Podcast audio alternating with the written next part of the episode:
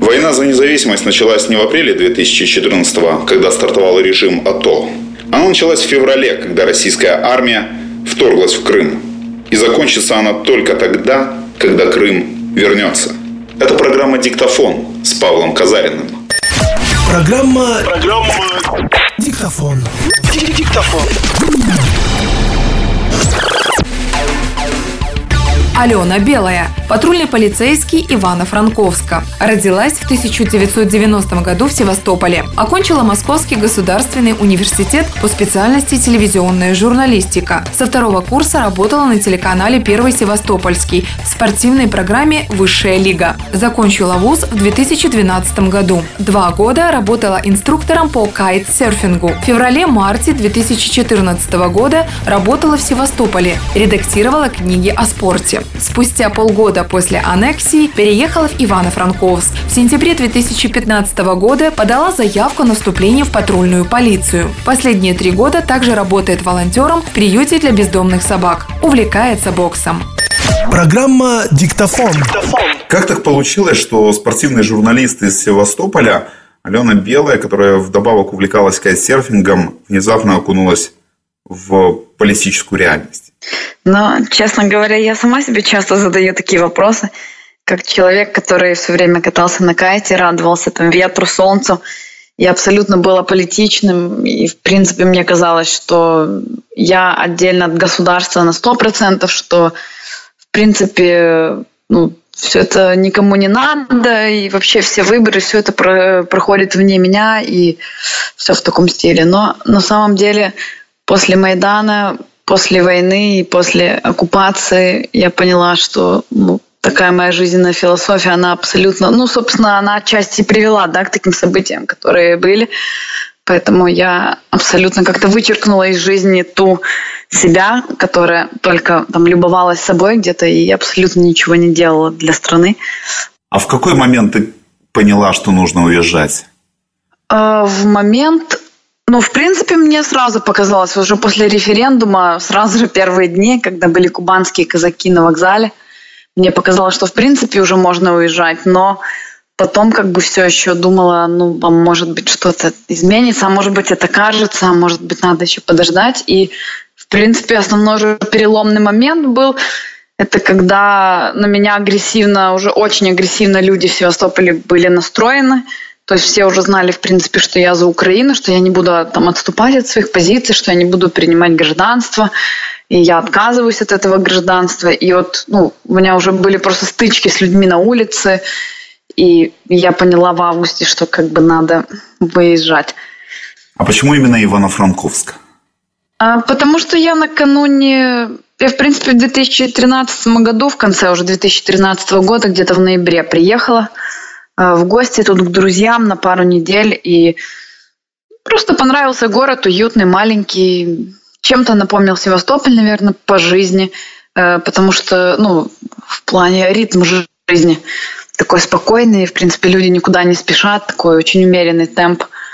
И потом просто мне показалось, что, в принципе, этот город для меня подходит. Одесса большой, Киев большой город – а почему-то Ивано-Франковск мне как-то пал на душу.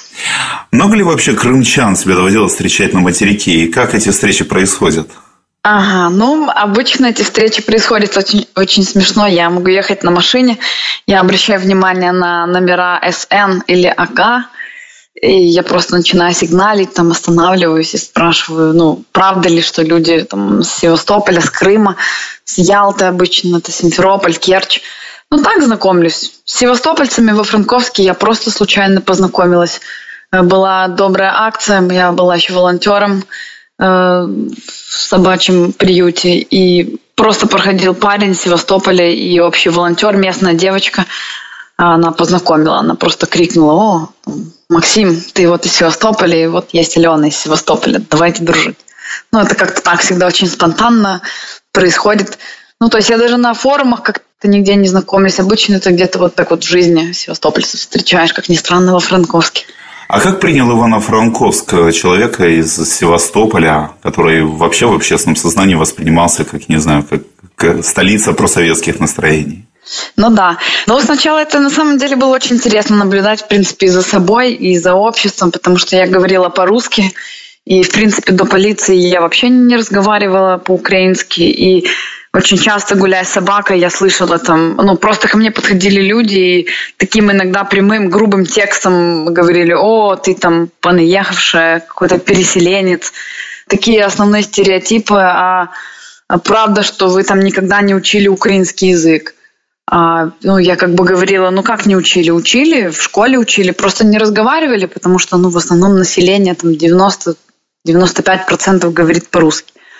Там много стереотипов.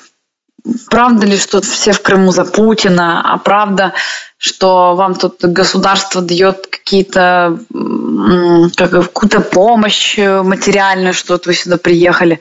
А как родилось вообще решение пойти в патрульную полицию? Это было такое немножко коллективное решение моих друзей. Они почему-то сказали, что давай, Алена, ну вот если ты пройдешь, то мы действительно поверим в эту реформу, мы поверим, что туда отбирают лучших и там, справедливых. И, в принципе, ну, они меня немножко так подтолкнули к этому решению, вот. Потому что я сама никогда не думала, что я буду в патрульной полиции работать. Все-таки я журналист, там, спортсмен, серфер, но точно всегда думала, что не полицейский. Ну, прошла отбор и... А что самое сложное было во время отбора? Да, на самом деле все было сложно, потому что ты в принципе не знаешь, куда идешь. Такая реформа, оно все начинается, и ты в, этой, в этом круговороте. И ну, абсолютно не понимаешь, что с тобой будет, что будет со страной, как эта реформа будет развиваться. И ну, такие постоянно мысли, ну, ты сам не ты понимаешь, что это служба, что это не работа где-то в офисе, ты не менеджер, который может там с понедельника по пятницу работать, там захотел пришел, захотел не пришел, то есть ну как-то все это так. Самое сложное это просто было вот решиться вот служить народу Украины, как бы ну ты же один раз даешь присягу навсегда, и наверное вот это был такой сложный момент, как человеку цивильному, ну гражданскому просто вот перейти вот, вот эту вот грань. Патрульный полицейский, он знает страну изнутри, он знает и общество изнутри, и за людьми порой наблюдает не в самых э, лучших их проявлениях. Вот от каких иллюзий пришлось избавиться, быть может? От всех иллюзий, абсолютно. Очень резкая служба, она меняет, знаете, с точностью до наоборот. Я никогда не думала, что, ну, мне казалось, Ивано-Франковск очень спокойный, тихий город. В принципе, быть здесь патрульным, ну, это так знаете, как э, где-то в Канаде, в тихом таком э, городочке, где вот такой патрульный выходит и раз, э, не знаю, там, по вторникам, по средам каких-то гоняет просто животных там в парке. Я имею в виду каких-то там диких, которые там куда-то зашли. Не, ничего подобного. На самом деле и Франковск, и все большие города, ну, ну, то есть я реально увидела прямую взаимосвязь, то есть нашего безалаберного отношения к жизни, ну, к своей же жизни украинцев – и ко всем событиям, которые сейчас происходят в нашей стране. А чему, на твой взгляд, украинцам в первую очередь вот нужно научиться? Э, уважать себя на самом деле. Себя, окружающую среду, близких, ну, такие, знаете, элементарные вещи, из которых, наверное, строится ну, цивилизованное общество. Самоуважение и уважение, ну как-то так. Когда просят рассказать о службе а в патрульной полиции друзья, вот какие истории обычно ты чаще всего им рассказываешь? Ну, э, на самом деле я хочу им рассказывать только какие-то добрые, смешные истории, потому что тоже расстраивать и рассказывать, э, насколько у нас, в принципе, все запущено, уже не очень хочется. И ну, я понимаю, что это только там может демотивировать и меня, и моих друзей. Поэтому принципе, чаще всего я рассказываю такие какие-то смешные истории, в принципе, которые заканчиваются хэппи-эндом. Расскажи нам. Боже, на самом деле столько историй. Я сразу начинаю про каких-то собак думать, котов, это все не подходит. Так, а, можно рассказать, например, историю. У нас был, это мы только начинали работать, в принципе, еще так ну, не совсем ориентировались. Ну, как-то действительно первые, по-моему, полтора месяца было. И нас остановила с напарником молодая женщина э, в слезах и говорит, что ну, она так очень хорошо была одета, очень так грамотно говорила, то есть и по, объяснила, что ее муж э, нашел себе какую-то там новую спутницу жизни, забрал у нее ее машину и поехал продавать ее на рынок. И вот она стоит на улице, ей абсолютно некому обратиться за помощью, потому что там папа где-то далеко, брата старшего у нее нет, муж как бы вот такие плохие дела делает, и она просит нас, чтобы мы поехали на этот авторынок, где он ей сказал, что будет сейчас на запчасти продавать ее там маленькую, очень красивую машинку. И, ну, как бы человек в беде. Эта женщина садится с нами в автомобиль служебный, э, в Приус, едет, и у нее просто слезы на глазах, и она говорит, что вы знаете, я никогда не подумала, что вот я доживу до такого, что в Украине будет такая патрульная полиция, что вот она меня просто защитит, потому что, ну, она говорит, правда, ребят, ну вот больше некому обратиться, и мы потом минут через 20-30 нашли все-таки, мы дали ориентирование по городу, и нашли действительно мужа, муж, который ездил без документов, потому что автомобиль был на нее выписан. И вот такие приятные моменты. Она просто плакала всю дорогу от того, что вот, ну, мы как-то со своего бока действительно защитили ее и вот так вот не оставили ее в беде. Вот. А так? Уехать на материк, стать э, полицейским, это означает не иметь возможности приехать в Крым. А почему больше всего из крымского ты скучаешь? Я из Крымского просто скучаю по городу, по местам, наверное, где я все время бывала. Это природа, это море, эм, это горы. И да, это немножко тяготит, что все же таки из-за службы я не знаю теперь, когда смогу попасть домой. И, ну, да просто по Севастополю скучаю, по городу. А ты ощущаешь то, что для многих ты стала лицом украинского Севастополя? Э, да, уже со временем понимаю. Со временем, да. Вот э, если взять Алену э, образца ноября 2016 и познакомить ее с Аленой образца ноября 2013, им было бы о чем говорить? Да, безусловно. Там в 2013 году я конкретно отличалась от человека, каким я есть сейчас, уже в ноябре 2016 года. Не скучаешь по той старой жизни? Ну, как сказать? Не скучаю, наверное, потому что оно все как-то было не очень, э, если так сказать, українською, не дуже свідомо, напевно. Вот все то время, которое было до 2013 года, ну, оно все так э, как-то так как в тумане сейчас. То есть, и вот с 2013 года, мне кажется, началась какая-то настоящая жизнь уже такого состоятельного человека и ну, свідомого, напевно, так.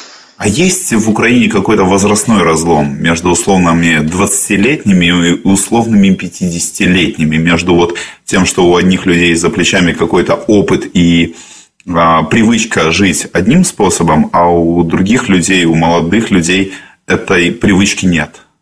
А, мне кажется, вот сейчас работая, служа в полиции, я вижу, что это даже по возрасту. Ну, я не могу сказать, что как-то возраст сильно влияет. У нас очень много молодых людей, молодежи, которые э, с большим каким-то невежеством относятся, в принципе, к своей жизни, к жизни Украины. Какой-то у них нет гражданской позиции. И также есть э, взрослые люди, которые, в принципе, у которых есть очень сильная гражданская позиция и уважение, ну, как бы и к себе, и к окружающим. Поэтому тут, ну, как-то так не могу сказать. Если это дело не в возрасте и дело не в том, откуда люди родом, то что делает украинского обывателя украинским гражданином? Мне вот все время кажется, что это какое-то, вот опять же таки я буду повторяться, но вот уважение. Уважение к себе и к окружающему миру. Вот я вижу, что у нас это хромает просто у всех так э, поголовно, наверное, можно сказать. Поэтому... Если бы завтра Крым вернулся и там бы набирали в полицию, ты бы перевелась в Севастополь? Да, однозначно. Я бы перевелась и с удовольствием патрулировала бы улицы Севастополя на патрульном автомобиле. Так, однозначно. Программа... Программа... Диктофон. Российская пропаганда пытается убедить нас, что все проукраинские крымчане выехали на материк. Это ложь. Они продолжают жить на полуострове, но их голоса сегодня не слышны. как не были слышны в 2013 году голоса тех украинцев, которые позже уйдут в добровольческие батальоны и волонтерское движение.